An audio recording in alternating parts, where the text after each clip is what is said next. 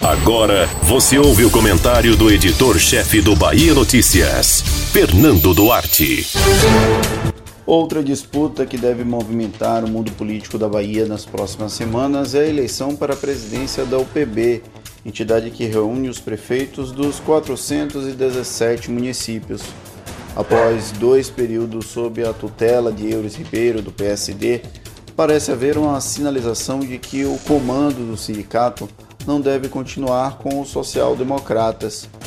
Porém, não há uma clareza muito grande sobre quem estaria como favorito neste embate.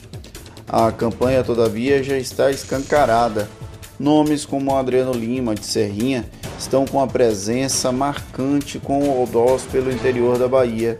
Reeleito pelo PP, ele conquistou o apoio do prefeito de Salvador, Bruno Reis, e abriu margem para angariar votos dos partidos de oposição ao grupo político do governador Rui Costa. Mesmo que o gestor da capital baiana tenha direito apenas ao próprio voto, a ascendência do entorno dele pode significar uma boa largada. Adriano precisa ainda pacificar o próprio PP, que também tem outros nomes na corrida. Quando esteve no Bahia Notícias, ainda no final de 2020, o progressista citou mais seis potenciais correligionários que poderiam ser candidatos. O fato da presidência da Assembleia Legislativa da Bahia ter gerado um revés para o PP, que tentou até o último instante mantê-la, é um ponto favorável para que um prefeito da sigla ganhe ao PB.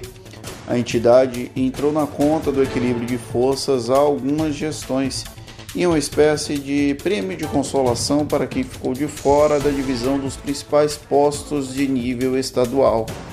Então, é um plus na campanha de qualquer gestor filiado à legenda que saiu derrotada na disputa pela Assembleia. Outro nome que tenta despontar é a ex-secretária de Relações Institucionais de Rui, a prefeita de Rafael Jambeiro, Cibele Carvalho, do PT.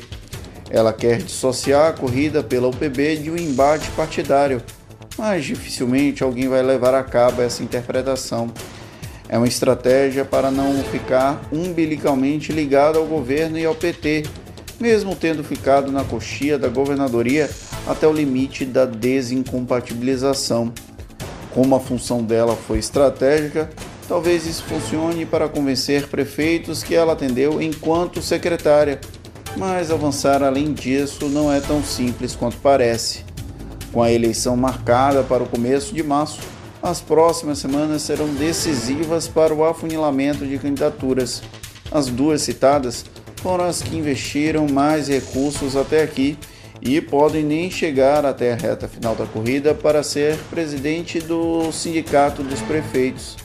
Porém, é sempre de bom tom ficar acompanhando os próximos passos de quem pode se tornar o porta-voz de outros 416 representantes eleitos pela população. Você ouviu o comentário do editor-chefe do Bahia Notícias, Fernando Duarte.